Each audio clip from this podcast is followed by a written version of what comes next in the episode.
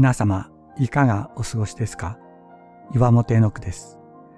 今日も366日元気が出る聖書の言葉から聖書のメッセージをお届けします。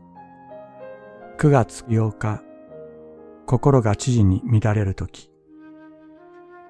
私たちは日常の生活の中で急に多くの責任や問題が降りかかってきて心が知事に乱れるということを経験します。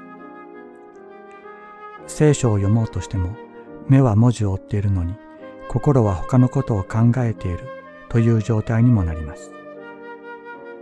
そんな時は思考が上滑りするので深い洞察による正しい判断を行うことができず心配は大きくなりストレスも蓄積するのに実際には何も有効な手立てを打つことができないということにもなるのです。聖書の中にもそのような状態に陥った人々が現れます。イエス様が大切になさった姉妹、マルタとマリアの姉、マルタがそうでした。イエス様の一行を自分の家に迎え、おもてなしをするのですが、忙しさのあまりイライラし、その怒りをイエス様にぶつけてしまうのです。そんなマルタにイエス様は呼びかけられます。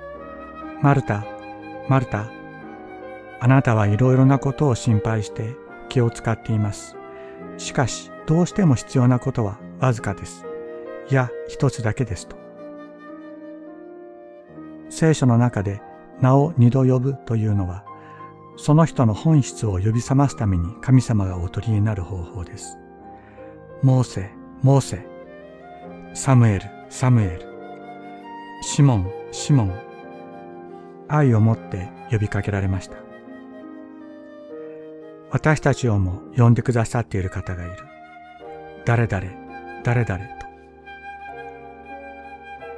すべてのことをそこに置いて、私の声に耳を傾けてみないか。大切なことはただ一つだ。すべてはここから始まるのではないのか、と。主が呼びかけてくださるとき、私たちは本当の自分に戻ることができる。主のもとで少し休もう。主は私に何をさせようとしておられるのか。主は最善の方法をお持ちであるに違いない。マルタ、マルタ、あなたはいろいろなことを心配して気を使っています。しかし、どうしても必要なことはわずかです。いや、一つだけです。